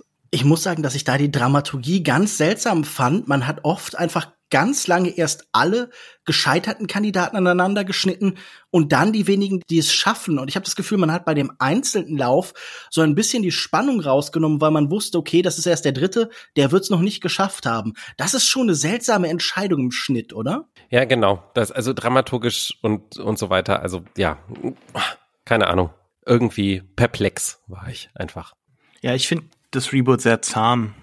Also ich mag's jetzt nicht, wenn Leute sich wehtun, wie eben schon gesagt, aber in dem Kontext dieser Game Shows, wo die Leute willentlich mitmachen oder einwilligen, dass da eventuell auch eine gewisse Gefahr besteht in einem einschätzbaren Maße, so also ein kleines Risiko. Also ich breche mir jetzt keinen Arm, aber vielleicht habe ich eine kleine Prellung oder sowas, weil weil ich doof aufkomme oder sowas. Oder vielleicht falle ich kurz mit der Seite aus zwei Meter Höhe aufs Wasser und das tut halt für zehn Sekunden oder so ein bisschen unwohl. Keine Ahnung, ich weiß es nicht. Also so ein bisschen wehtun soll es halt schon sonst sonst macht's für mich nicht so wirklich Sinn. Also es gibt echt wunderschöne Clips von so Leuten, die gerade über diese Felsen im Wasser halt hüpfen und dann halt auch fallen, mhm. aber dann auf einen fallen, der eigentlich sicher ist und dann ja, es sieht schon so ein bisschen aus, als hätte es wehgetan, einen kurzen Moment. Und jetzt hier haben alle diese Rettungswesten an. Und nicht nur bei den Wasserspielen, sondern bei allen Spielen.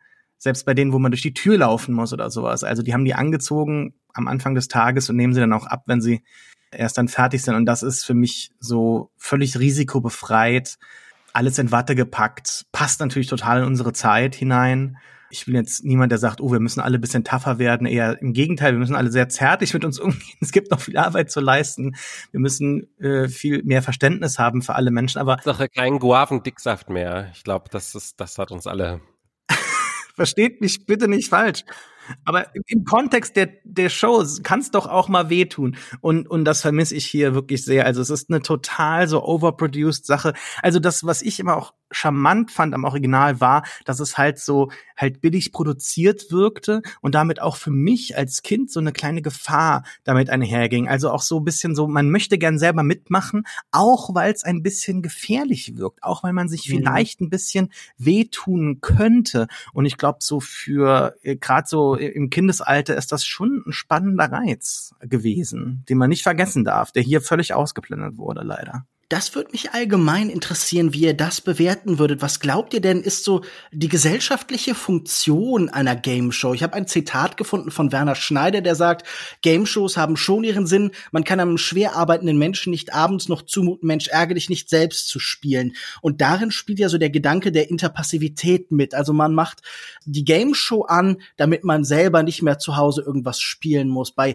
Sascha kam noch so ein Abenteueraspekt hinzu. Man könnte natürlich bestimmt auch gerade in diesem Kontext mit Adorno argumentieren und der Kulturindustrie, wo wir ja alle wissen, steht Donald Duck in den Cartoons, wie die Unglücklichen in der Realität erhalten ihre Prügel, damit die Zuschauer sich an die eigenen gewöhnen. Das heißt, die Game Show wäre so auch ein Ort, an dem man lernt, dass der harte Individualismus triumphiert, dass man gegeneinander kämpfen muss. Das ist ja so ein bisschen, was Squid Game dann zur Metapher erhoben hat und äh, sagen wir übersteigert hat eben zur blutigen Gewalt, zum Splatterhaften. Ich muss aber auch denken, zum Beispiel an den But Alive Song, sie weinte wirklich, der so ein bisschen das Szenario einer scheiternden Kandidatin im Fernsehen beschreibt. Es wurde niemand verletzt, es ist keiner gestorben, anscheinend ging es um Geld und sie ist zweite oder dritte geworden.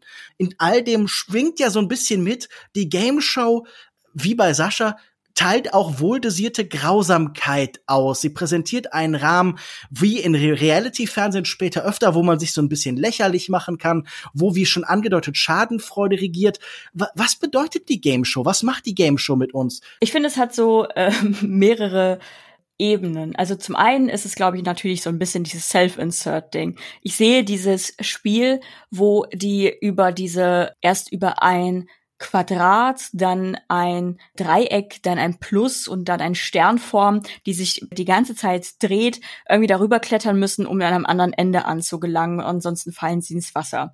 So, ich schaue mir das dann an und ich habe wirklich keinen einzigen, keine einzige sportliche Faser, kein einziges sportliches Molekül in meinem Körper. Aber ich denke mir trotzdem, was stellen die sich so dumm an? Was geht hier? Ich glaube, das ist immer so ein bisschen mit drin. Also dieses Self-Insert-mäßige oder man denkt, man kann es besser. Ich, mir, mir gefällt auch sehr die Theorie der Interpassivität. Absolut. Andere Leute äh, sich sportlich äh, betätigen sehen, immer gut. Man fühlt sich dann so, ach ja, ich habe ja auch, ich habe ja mitgedacht und ich habe ja auch mitgedacht, dass ich das besser könnte. Also bin ich Teil des Teams. Aber auf der anderen Seite ist es natürlich auch, wie du eben schon selber meintest, äh, wenn man so auf Squid Game auch guckt, es ist so ein bisschen Kapitalismus und das eigene Leben auf Crack, also so in so einer Geschwindigkeit. Allein die Tatsache, dass so bei dem ersten oder zweiten Spiel schon eigentlich alle scheitern, das ist einfach, finde ich, sehr ähm, sinnbildlich für Society Trademark quasi und wie das Scheitern ein und buchstäblich auf die Fresse fliegen oder buchstäblich baden gehen zum Leben dazugehört.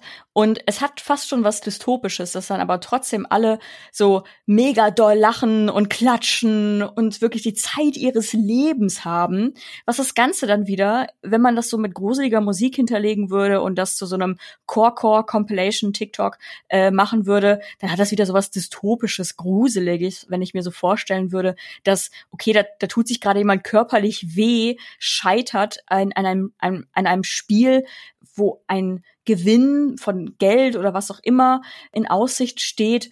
Und trotzdem lachen alle, freuen sich, dann gibt's noch so drei blöde Sprüche, aber alle haben eine richtig gute Zeit. Und das hat auch so was dystopisches. Deswegen ist es für mich ist für mich eine Game Show, gerade so diese körperlich fordernden einfach eine einzige Allegorie auf äh, das Leben und den Kapitalismus. Und äh, jetzt werde ich äh, Wolfgang M. Schmidt äh, Junior anrufen und ähm, auch mit ihm darüber sprechen wollen. Ich würde halt sagen, im universellen Scheitern ist diese Show dann aber doch fast wieder irgendwie subversiv, oder? Ich meine, wenn man sagt, das ist eine Abbildung unserer bestehenden Ordnung in irgendeiner Form. Und dann aber zeigt, alle scheitern eigentlich, alles ist viel zu schwer aufgebaut, ist eigentlich gerickt gegen die Leute, es regiert oft die Willkür, es ist oft wahnsinnig viel Glück dabei und egal wie viel Können man hat, also zumindest untergräbt das doch so die meritokratischen Mythen unserer Gegenwart, oder? Kann man das Ganze in seiner Absurdität, in seiner Hinorientierung eigentlich auf das alle gehören doch irgendwie zusammen und die Ordnung, die seltsamen Maschinen, um die man herumsteht, sind eigentlich das Böse und man kann am Ende eigentlich weggehen und merken, dass das Ganze nur von uns selbst geschaffen worden ist, auch durch diese Perspektive von außen, dadurch, dass die vierte Wand so gebrochen wird und das Spiel auch als Spiel identifizierbar ist und nicht mehr in sich geschlossen ist, kann man darin eben nicht so eine Aufforderung sehen, auch die Spiele, die wir in unserer Welt spielen, einfach zu verlassen und als gemacht zu begreifen? Ja, schon. Ist ja auch so ein bisschen Super Mario Jump and Run. Also bis hin zu den Kamerawinkeln und so. Und ein viel zitierter ähm, Spruch eines, ich glaube, unbekannten Philosophen könnte aus dem zweiten Jahrhundert sein, ist ja auch hinfallen, aufstehen, Krönchen richten, weitermachen. Und äh, das ist Takeshis, Takeshis Castle auch so ein bisschen für mich. Gut, dann haben wir jetzt alle Wandtattoos, die so zur Verfügung standen, durchgearbeitet. Alle wissen ja, ich habe das Adorno-Wandtattoo von dem Zitat, das ich hier vorhin genannt habe. Auf den Aber Rücken tätowiert. ja, das ist, äh, das ist ein großes Piece. Es hat lange gedauert und ja. die halten mich für völlig bescheuert, aber das war es wert. Bei der kritischen Theorietagung ist das der Knaller und da stehen alle drauf. Was ich lustig finde, ist, dass im Grunde das, was Sascha geschildert hat über ähm, Takeshis Castle, also so, dass die alleine auch so die Erinnerung aus der Kindheit das Ganze irgendwie gefährlicher vielleicht ähm, erschienen ließ oder vielleicht ist auch wahr, keine Ahnung, war genau das gleiche Problem witzigerweise, was ich mit dem neuen Turtles-Film Mayhem hatte, weil mal ganz abgesehen von dem von dem Zeichenstil und so, das fand ich auch alles irgendwie ganz nett und das, da waren coole ähm, irgendwie Synchro-Performances drin, aber die Art und Weise, wie sie die vier Turtles an unsere Zeit angepasst hatten und dass die die erschienen mir irgendwie so weich und so menschlich, dass ich gedacht habe, das passt überhaupt nicht zu dem zusammen, wie ich die als Kind in Erinnerung hatte, obwohl jetzt diese Cartoons von damals natürlich, da waren jetzt auch nicht irgendwie so krass wie in den wie in den Comics oder sowas, ne? Aber aber das war schon so eine ganz starke ver 21. Jahrhundertisierung, ja, irgendwie so mit Mental Health und irgendwie halt, keine Ahnung, Handys und Donatello trägt jetzt plötzlich eine Brille und hat so eine ganz hohe Stimme und sowas. Und das hat mich so abgetönt, zumal der Film das ja auch explizit quasi sogar parodiert. Ähm, ich weiß nicht, äh, äh, Lukas Mireela, ob ihr ihn auch gesehen habt, aber es gibt am Anfang so eine Szene, Nein. wo sie so über die ähm, Dächer New Yorks hüpfen und sie sehen im Grunde genauso aus, wie sie immer äh, so dargestellt wurden. Also inklusive der Tatsache, dass man die Augen nicht sieht, sondern dass das immer nur so helle Schlitze sind halt in, hinter ihren Bandanas. Und dann gibt es so eine Stelle, wo sie da so richtig in so einer Power Pose quasi stehen und dann treten sie so einen Schritt nach vorne und sind im Licht und plötzlich sind es halt diese vier liebenswürdigen, aber irgendwie auch ein bisschen depperten Teenager. Und genau diese Verwandlung sozusagen, die die da durchmachen, das war genau das, wo ich gedacht habe, so, ah, Mist, ich hätte gern die Turtles, wie ich die als Kind, als irgendwie Siebenjähriger, ja, der irgendwie Comics gezeichnet hat mit den Turtles, wo die die coolsten überhaupt waren, die hätte ich gerne zurück. Ich hätte gerne meinen Blick von damals zurück und mir ist das hier irgendwie alles zu, die sind mir zu reflektiert. Sascha, wie ging's dir damit? Mm, ganz anders. Ich habe den Artikel auf Real Virtuality gelesen, wo du ja auch gesagt hast, dass du selber gar nicht die Turtles gesehen hast, ne? Also die weder die Filme noch die Serie. Ja, ein bisschen, aber halt die Filme nicht, aber die Serie schon ab und zu mal so ein bisschen, ja. Und die die neuen Filme von Michael Bay produziert? Nee, die habe ich nicht gesehen. Nee. nee. Das, das Nickelodeon-Ding auch nicht. Also ich, ich bin jetzt kein riesiger Turtles-Fan, aber ich habe eine Turtles Actionfigur aus der Kindheit oder vielleicht noch noch mehr. Ich weiß ja, und nicht da genau. sehen die doch auch ganz schön. Da haben die auch also mal so. Ich, ich sehe es ganz anders, muss ich leider sagen. Also ich ähm, finde diesen neuen Ansatz jetzt von Seth Rogen inspiriert total passend. Einfach mal das in den Fokus zu rücken, was wir bisher noch nie hatten, nämlich dieses Teenage, was im Namen steckt. Also die haben ja auch manchmal im Deutschen dann die, die Teenage Mutant Hero Turtles, aber ja, das lag daran, dass man halt Anfang der 90er gedacht hat, Ninjas, das kann man doch hier in Deutschland ja, Also, so, pass auf, ich habe alles gesehen und ich fand gerade in den Filmen und weniger in der, in der, in der, in der Animationsserie, in der Zeichentrickserie, aber gerade in den Filmen gibt es einige Momente oder Sequenzen, ganze Phasen des Films, also gerade im ersten Teil, wo Splinter halt festgenommen wird, von, von Shredder entführt wird, wo auch Raphael so zusammenbricht und sie dann sich zurückziehen auf das Landhaus und dann gemeinsam diese Seance haben und dann versuchen mit Splinter nochmal Kontakt zu haben und so weiter. Also da sehen sie ganz empfindsam und ja, also auch zerbrechlich aus. Also ich finde, ich habe da eine ganz andere Wahrnehmung. Und ich finde auch jetzt, dass dadurch, dass du ja weniger gesehen hast, kann ich einfach mal sagen, das stimmt auch nicht so sehr. Ja, das kann ich ja total, das kann, das kann total sein. Also ich möchte das auch gar nicht kritisieren im Sinne von, das macht der Film falsch. Nur es ist sozusagen ich, ich fand das eine interessante Parallele zu dem, was du halt zu äh, Takeshis Castle gesagt hast, dass es so manchmal hat man noch so diese Erinnerungen aus der Kindheit, wie etwas auf einen gewirkt hat und ja. und dann kann es einfach dann manchmal sein, dass man dann halt plötzlich als Erwachsener denkt, so nee, ich kriege diese beiden Versionen des, des gleichen Charakters oder des gleichen äh, äh, Settings irgendwie nicht überein dass das das gleiche sein kann. Also ich, ich bin da kein Purist, ne? Also ich fand die die 2014er Version fand ich auch hässlich, aber ansonsten finde ich es okay, dass es da unterschiedliche Versionen gibt und dass man sich da auch so ein bisschen weit von dem Comic von Eastman und Laird halt äh, entfernt hat. Das, das damit hat ja auch das, was kurz danach kam, äh, nach dem Erfolg, gar nichts zu tun. Die Comics sind viel härter und äh, ich, ich finde das okay, dass das alles aufweicht und dass man jetzt diesen Fokus der Teenage Turtles mal in den Vordergrund rückt und sagt, okay, vielleicht machen wir dann einen Film, wo sie ein bisschen älter geworden sind und damit so wachsen, durchaus charmant. Also das passt ja auch total zu diesem Animationsstil, wo man halt gesagt hat, okay, wir, wir rücken jetzt nicht nur das in den Vordergrund äh, bezüglich der Narrative oder der Charakterisierung der Turtles, sondern wir wollen auch, dass das aussieht so ein bisschen wie auf dem Block gezeichnet in der, in der Pause oder in irgendeiner langweiligen Religionsstunde und das hat so toll ausgesehen und mir so viel Spaß gemacht. Ich habe den Film, ich habe extra abgewartet und den Film in New York geguckt. Natürlich dann, äh, habe eben schon gesagt, das, das hat mir irgendwie so viel bedeutet und das war ein, einfach eine schöne Erfahrung. Ich fand, die Turtles haben da ganz auch individueller gewirkt denn je. Also ich habe die viel besser unterscheiden können als jemals zuvor. Also nicht, dass ich da vorher Probleme hatte, aber ich, ich fand das, fand das runtergebrochen, so verjüngt, total schön. Und dass man da auch den Schauspielern scheinbar große Möglichkeiten gegeben hat, selber die Figuren zu definieren und einfach mal zu sagen, so, ihr seid jetzt die Teenies, die wir tatsächlich auch gecastet haben als Teenies, dann redet auch mal so, wie ihr redet. Also kommen Wörter wie Riz oder, oder Sus vor. Und das ist vielleicht in so in zehn Jahren dann halt sehr stark geaged, aber halt ich fand so für den Moment eine total spannende neue Definition und einfach noch mal viel so aus den Turtles rausgeholt, wo man merkt, okay, da ist tatsächlich irgendwie noch im Kern was präsent, was immer noch auch äh, ja fast bald 40 Jahre später äh, unterhalten kann. Ich würde sagen, diese kleine Diskussionsbonusrunde endet in einem Unentschieden.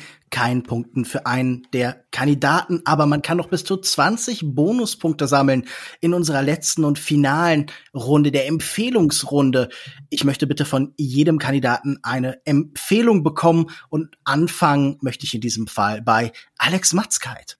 Ja, also es gibt eine neue Band, die heißt Fizz in der sind unter anderem Dodie und Orla Gartland, die ich beide gut finde. Aber Dodie ist so ein bisschen, hat so einen Weg eingeschlagen, den ich respektieren kann, aber der mir nicht so viel Spaß macht wie ihre frühen Sachen. Und hier äh, haut sie äh, mit ihren Kolleginnen da wieder so ein bisschen mehr irgendwie auf die Zwölf.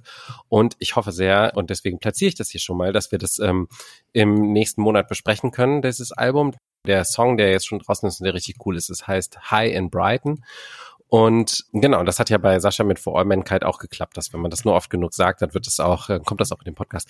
Aber meine eigentliche Empfehlung ist ausnahmsweise mal äh, gar nichts direkt äh, popkulturelles, sondern ich habe jetzt endlich über den Sommer entdeckt, dass es diese Libby-App gibt. Kennt ihr die? Die Bibliotheken-App? Oh mein Gott, ja. Ich liebe Libby, ich liebe generell alles, was äh, Stadtbibliotheken machen, großer Stadtbibliothek-Fan, aber ja. Das ist meine eindeutige Empfehlung für diesen Monat. Wenn ihr irgendwo nicht eh schon einen Bibliotheksausweis habt, holt ihn euch sowieso und dann könnt ihr auch diese App benutzen. Und die haben, also zumindest hier in Berlin, jetzt mit meinem Bibliotheksausweis hier aus Berlin, hat man wirklich Zugriff auch auf wahnsinnig viele E-Books, Hörbücher und so weiter. Und das äh, muss auch wirklich sagen, ich finde den den E-Reader in der Libby-App einen der besten E-Reader, den ich kenne auch. Also deutlich besser zum Beispiel als Apple Books oder so. Also das äh, wirklich große Empfehlung. Ich wusste gar nicht, was mir fehlt, bis ich diese App äh, entdeckt habe. Also deswegen ist meine Empfehlung diesen Monat die Libby-App.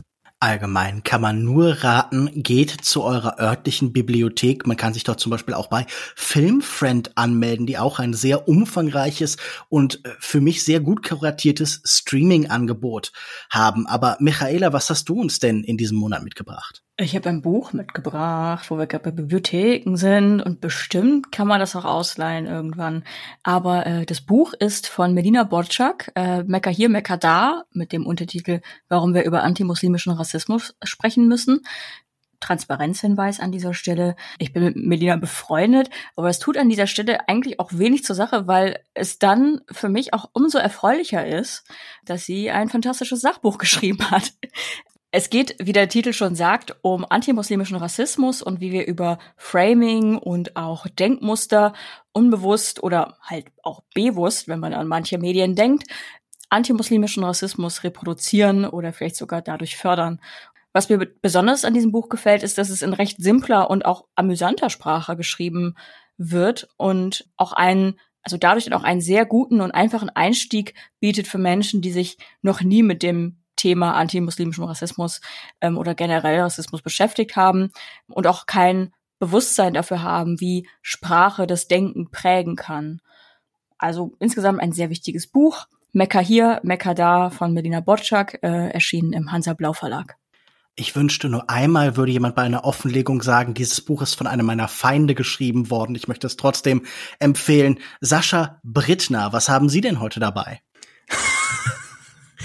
Also ich bin aus, auch so aus Berufsgründen eigentlich schon ein ganz organisierter Mensch, aber irgendwie überrascht mich diese Frage am Ende einer Aufzeichnung dann doch immer wieder. Und dann muss ich so im Hintergrund schnell suchen, oh scheiße, ich hab's vergessen. Was mache ich denn jetzt?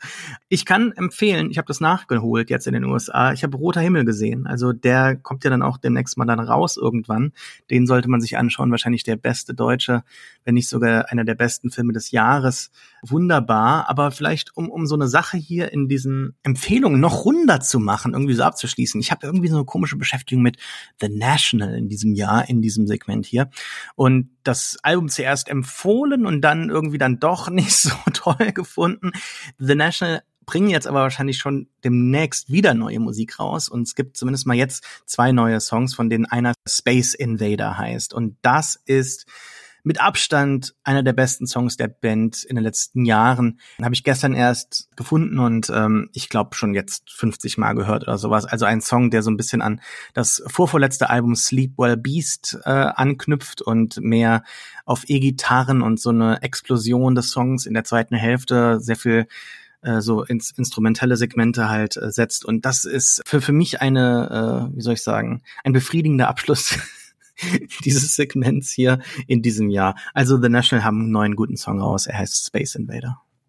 Christian Petzold und Takeshi Kitano sind beide international erfolgreiche Arthouse-Filmemacher und wir freuen uns alle natürlich auf Petzolds Castle. Das wird spitze. Meine Empfehlung ist in dieser Woche eine Buchreihe und zwar von der University of Minnesota, die äh, eine sehr interessante Reihe namens Forerunners Ideas First hat. Seit ungefähr zehn Jahren werden dort immer so wissenschaftliche Ideen, Thesen auf ungefähr 100 Seiten ausgebreitet zu so ziemlich allem. Ich habe zum Beispiel ein Buch namens Kill the Overseer, The Gamification of Slave Resistance gelesen.